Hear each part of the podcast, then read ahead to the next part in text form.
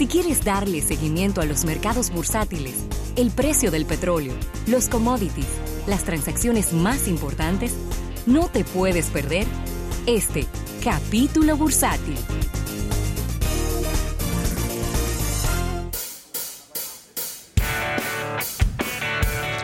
Bien, vamos a agradecer a nuestros amigos del Banco Popular. Banco Popular a tu lado siempre, Ravelo. Bueno, está complicado. Economía. Está complicado el escenario. Yo te voy a decir algo, Rafael.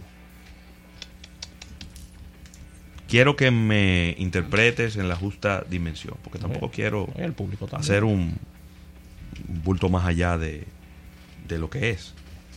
Pero yo siento como que, como se le está yendo la mano con lo del coronavirus, ¿A quiénes? a todos, ¿No será preventivo? incluyéndonos nosotros, como que está fuerte. Porque no es, no- no es...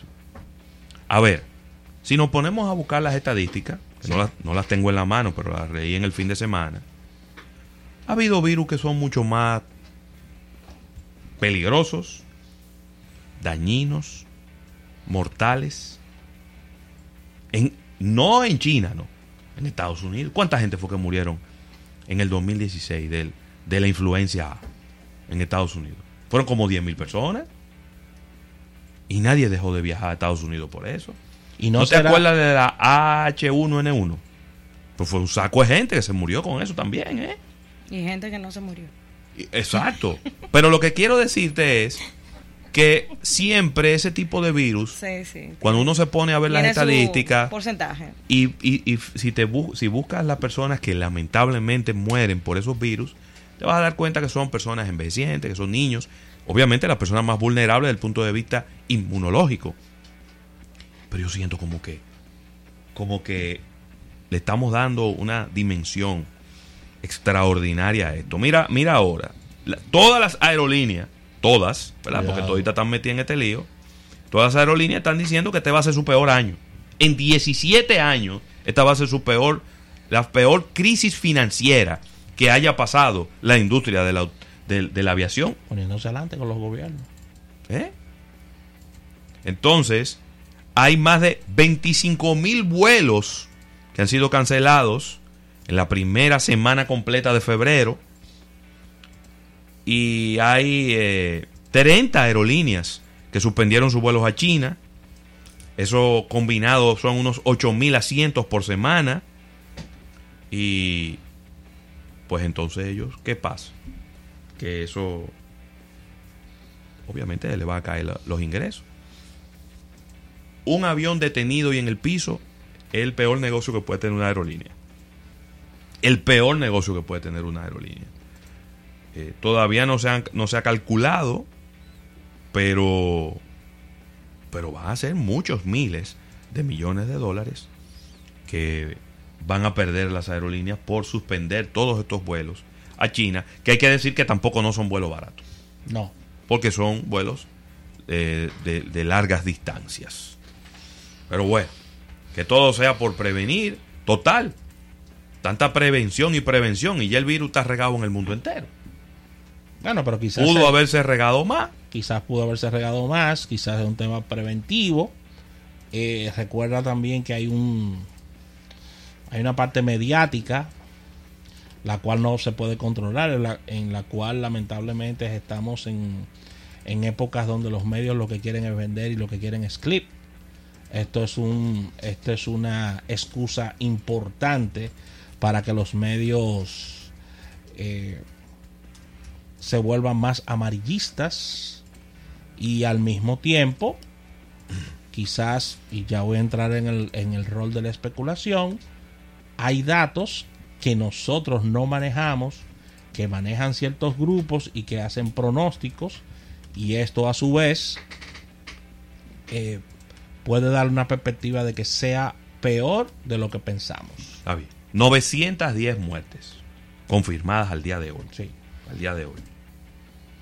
40.655 casos de personas que ya están infectadas con el virus. Señores, 910 muertes en China es nada. Nada. Yo voy a buscar, mira a ver por ahí, busca cuánta gente se muere en China a diario, normal, sin nada. Porque estamos hablando de, Estamos hablando de 1.400 millones de personas. 1.400 millones de personas es el país que más gente tiene en el mundo. País con serios problemas también de, de, de- de salud pública. Porque que, está- es, que, es que no es fácil. Serio. No es fácil usted controlar un país de 1.400 millones de personas donde hay, independientemente de, hay condiciones de salubridad que no son quizás las mejores. Claro, en las zonas rurales y todo lo demás que usted quiera. Pero 910 muertes. Eso no es nada, pero nada. Claro, usted dirá, bueno, pero no, no es nada porque no fue un familiar tuyo. Bueno, pero es que esa es la realidad. Eh, todos los días se está muriendo gente. No, señor. porque estamos hablando de estadísticas. Estadísticamente, estadísticamente 910 muertes en un país de 1.400 millones de gente. Eso no es nada, señor. Sí, lo que pasa es que ellos miden por la cantidad de personas que están infectadas. Entonces la tasa ha aumentado, aumentó más que el SARS. Hoy ya se declaró. Claro. Entonces, eh, lo que pasa es la- la- el- lo letal que puede hacer el virus. Es lo que ellos miden. No sé, es como una sensación que tengo, como que están, como que, como que se agarraron de ahí. Se me parece como tanto al lío que, al, al problema que tuvimos aquí, que era como, como que era escudriñando y batiendo como la misma noticia muchas veces. Eh, eso es como lo que siento, ¿no? Eh, y, y bueno, y vamos. está el factor del el temor a lo desconocido. Es decir, hasta que no vaya saliendo eh, un conocimiento mayor sobre el virus y demás, eso es algo como que viene en la naturaleza humana. Es decir, si se muere de algo que nosotros sabemos, no importa. Pero si se muere de algo que No, nos desconocemos... preocupamos menos, Sí, nos que- preocupamos. Pero nada, ahí está. eh, sigue afectando la economía y vamos a ver qué, qué ocurre. Y ya mira para, para quizá cambiar eh, y hablar también de otro tema de aeronáutica, pero un tema mucho más positivo. Y es que British Airways hizo un vuelo, Rafael, del JFK, del, de John F. Kennedy, el aeropuerto internacional de, de Nueva York, De el Nueva John F. Kennedy, al aeropuerto de Heathrow, en Londres, Wow. que rompió el récord del vuelo más rápido en toda la historia. ¿Qué? ¿En cuánto lo hizo? Pero obviamente, esto a mí me ha sorprendido bastante porque lo hizo más rápido en un avión comercial. Este es un Boeing 747 y tardó solo 102 minutos en llegar de Nueva York a Londres. Pero ¿y qué, ¿Qué eh, fue lo que pasó? Y que tenía el turbo puesto, era. Por un lado, lo ayudó bastante las condiciones climatológicas. Es decir, llevaba una, una fuerte brisa de cola. ¿Verdad? Es decir, la brisa lo estaba ayudando a ir más rápido.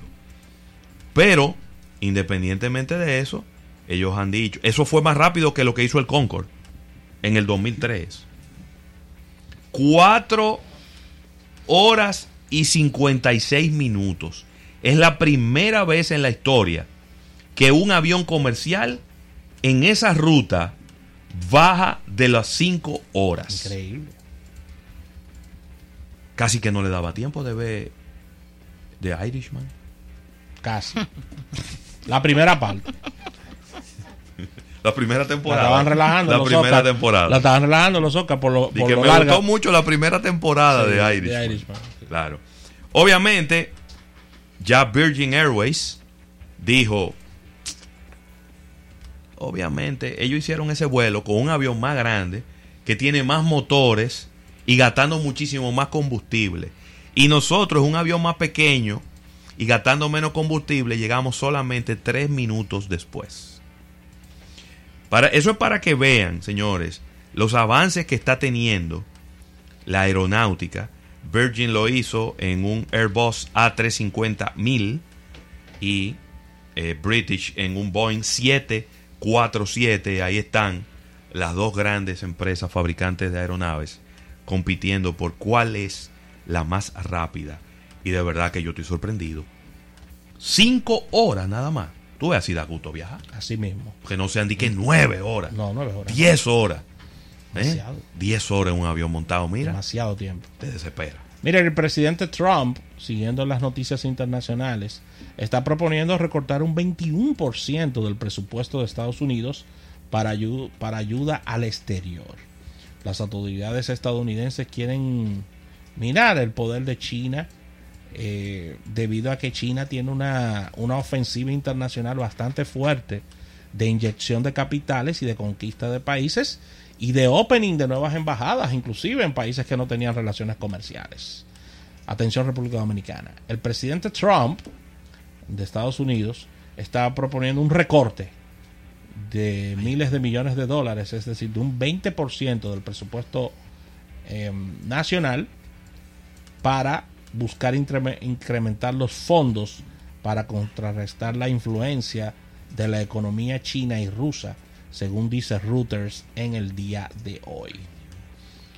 Eh, sería un recorte histórico, ¿eh? yo no recuerdo, nosotros que vivimos leyendo noticias y revisando todo esto, un, un recorte tan amplio de un presupuesto para ser invertido en otros litorales. La verdad es que los Estados Unidos a través de los años, y no, y- y debo de ser bastante objetivo en esta, en esta opinión, voy a incluir la administración sobre todo de, de Barack Obama y la del presidente Trump, han venido recortando de manera categórica los presupuestos de inversión en otros países, lo cual le ha dado al traste de perder hegemonía y de perder presencia como potencia en mundial. Los amigos de Estados Unidos concentrados en focos internos y en, y en, y en políticas internas y, ol- y olvidándose sobre todo de los vecinos.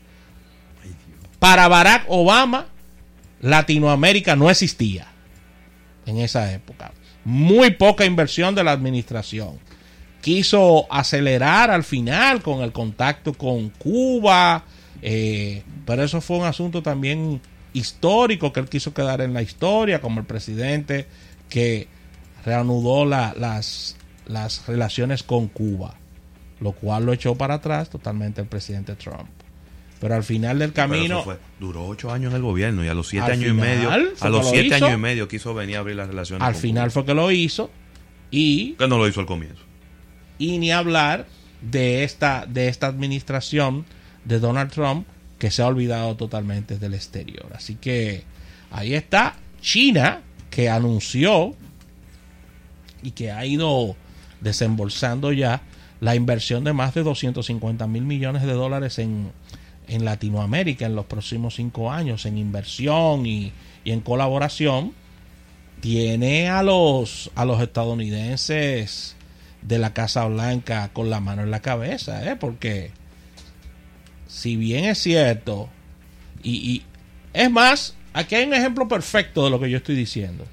Aquí se armó un lío con unas cámaras. Oh. Sí. Se armó un lío con unas cámaras aquí en Santo Domingo. forget. Y al senador, que estaba vuelto loco hablando muchísimas cosas, le dijeron, pero eso está fácil. Manden ustedes las cámaras a los estadounidenses. Y Sí. ahí mismo se acabó la discusión. Ahí mismo se acabó. Ahí mismo se acabó la discusión. Ya dejó de hablar el senador. Le que dijeron, bueno, está bien. Queremos poner cámaras de seguridad aquí en la universidad y en distintos sitios. Estas cámaras son chinas. Ah, no, ustedes están. Ah, no, pero manden ustedes su cámara norteamericana. Nosotros la ponemos. Nosotros no tenemos que ver de qué país sea la, la, la cámara. Nosotros lo que queremos es cámara. Y ahí se acabó la conversación. Mira, Rafael, y este es un capítulo nuevo en esta novelita ¿Cuál? entre Xerox y HP. Recordando que en noviembre pasado Xerox le hizo una oferta para comprar HP y la oferta era de 22 dólares por acción. Pues ho- hoy están actualizando y aumentando la oferta a 24 dólares por acción. Eso significa 34 mil millones de dólares. Te adelanto que se la van a rechazar. Bueno, está bien. Pero por lo menos, por lo menos, eh, le están haciendo, le están haciendo una mejora. Cuidado con ese juego, ¿eh? Que a lo mejor es para, pa- para subir acciones de uno, bajar acciones de otro. Cuidado con, e- con ese jueguito, ¿eh? Déjame ver, ¿cómo, ¿cuánto es que vale? Cuidado. Pero es que Hewlett Packard Enterprise Company, el valor de capitalización del mercado son 18.900 millones. Le están ofreciendo 34. Está bueno, ¿eh? Está bueno. Digo, yo no sé si, si es que ellos tienen... Esa es la, eh, esa es la división de impresos. ¿Qué es lo que yo, No, qué es lo que yo quiero Hewlett? Packard entera. Entera. Hewlett Packard entera. Ok. No, no, no, no es por pedazo, es entera que la quieren comprar. Vamos a ver qué ocurre. Y Vamos a ver que la chiquita quiere comprar la grande.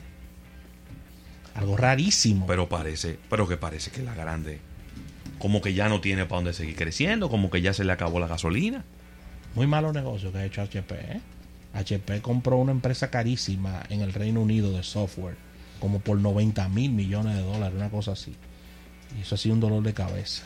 Sí. Mira, Ravelo, y aterrizando en la República Dominicana, ya para terminar por mi parte, ¿Qué pasó? sé que me dará soporte en esta información. Y es los precios de las viviendas que pudieran estar aumentando en la República Dominicana por el tema del alza de precios del cemento y las varillas. Recuerden que en el caso específico de las varillas, la varilla es un es un determinado del acero y el acero ha ido aumentando a nivel internacional. Y escuchaba en el fin de semana a varios expertos decir que con toda esta zona tan activa de sismos en República Dominicana y en distintos litorales, pero aterrizando en nuestro país, los ingenieros no deben de perder de vista de que deben seguir construyendo con la cantidad de acero que necesitan este, ese, este, este tipo de construcciones nuevas. Y, la misma advertencia hacían al Estado dominicano debido a que hemos tenido movimientos importantes en, en los últimos años y la verdad es que cada vez se está construyendo con menos acero, lo cual no es nada prudente para el tema de la resistencia y de la seguridad de las nuevas edificaciones. Así que los precios de las viviendas pudieran estar aumentando, ya que el cemento entre los años 2018 y 2019 aumentaron y esto tiene un impacto ya que en los últimos dos años, para que tengas una idea, Ravelo, el segmento, el cemento ha aumentado un 25% y el acero ha aumentado un 14%. Así que la fórmula es bastante sencilla. Esos son los dos principales componentes de hacer una casa. Y hay que aumentarlo entonces. Falta ahí, falta el tercer componente que son las tuberías de PVC. Exactamente. Pero Bueno, pero parece Pero- que, pero parece que eso se ha mantenido. Pero si de tres hay dos que están aumentando en esos niveles, necesariamente va a haber un aumento en la, en la, en la producción. Tú sabes que en, y eso tú no lo puedes controlar porque si, si te están aumentando la varilla y te están aumentando el acero, entonces claro. ¿cómo tú controlas eso? no, porque es un una, tú lo que haces es transferir ese costo. Exactamente. Pero el, en el tema de las de las varillas, eh, independientemente de que el precio del acero internacional. en el mercado internacional esté aumentando, lo Sí. cual yo no yo yo no puedo ponerlo en duda, pero no es algo que yo le esté dando- monitoreando todo el tiempo. Nada más hay un solo fabricante de varilla en la República Dominicana. No son dos. No, ¿cuál es el otro? No son dos. ¿Cuál es el otro? Ah, no, no era un fabricante, era un importador. No, no, no. Está bien. No importadores, puede haber todos lo que, lo que ellos quieran, pero fabricante de, de varilla en la República Dominicana hay uno solo. Se llama Gerdau Metaldón. Es uno solo. Cuando, a ver, eso es, esa es la realidad de cualquier mercado. Esa es la realidad de cualquier mercado. Cuando hay un solo fabricante, ese fabricante va a controlar el mercado, va a controlar el precio, va a controlar la oferta. Han venido algunos, alguna- algunos importadores, han querido Sí. eh, meterse en el mercado dominicano, pero nunca, vamos a decir que nunca la facilidad de competir en un mercado con un producto importado nunca va a ser la misma que fabricándolo aquí. Nunca. Usted tiene un mayor control de un mercado cuando usted tiene una fábrica local. Y eh, usted puede jugar con los precios en un momento determinado, cuando vienen las importaciones, bajar los precios, cuando, cuan- luego más adelante, cuando no hay importaciones, entonces usted puede aumentar un poquito los precios. Hay que ver, hay que quizá meterse un poquito más al detalle en ese, en ese mundo, porque por otro lado está el mercado del cemento, y ahí sí hay varios Players, competidores, hay varios competidores ahí. Eh, Importantes. en- Entonces, fíjate que el cemento ha aumentado más que, que la varilla, por, lo- por los datos que tú me estás dando. Sí, el cemento ha aumentado casi un 25%, un 24,99, un 25 para redondearlo. Y estoy hablando de los últimos dos años y el cemento ha aumentado un 14%. pero, Sí, pero ojo, sí. vuelvo y repito, la parte de la de el aumento de los hogares, apartamentos, casas, edificaciones, lo que no queremos es que con este ah, con este aumento las construcciones vengan de menor calidad y de menor seguridad no, por no, esto. No creo. No creo. Sencillamente lo que van a hacer es que la van, la van a transferir. Van a transferir el costo. Es que tú no puedes. Recuérdate que la responsabilidad penal de un constructor no termina el día que te entrega la casa.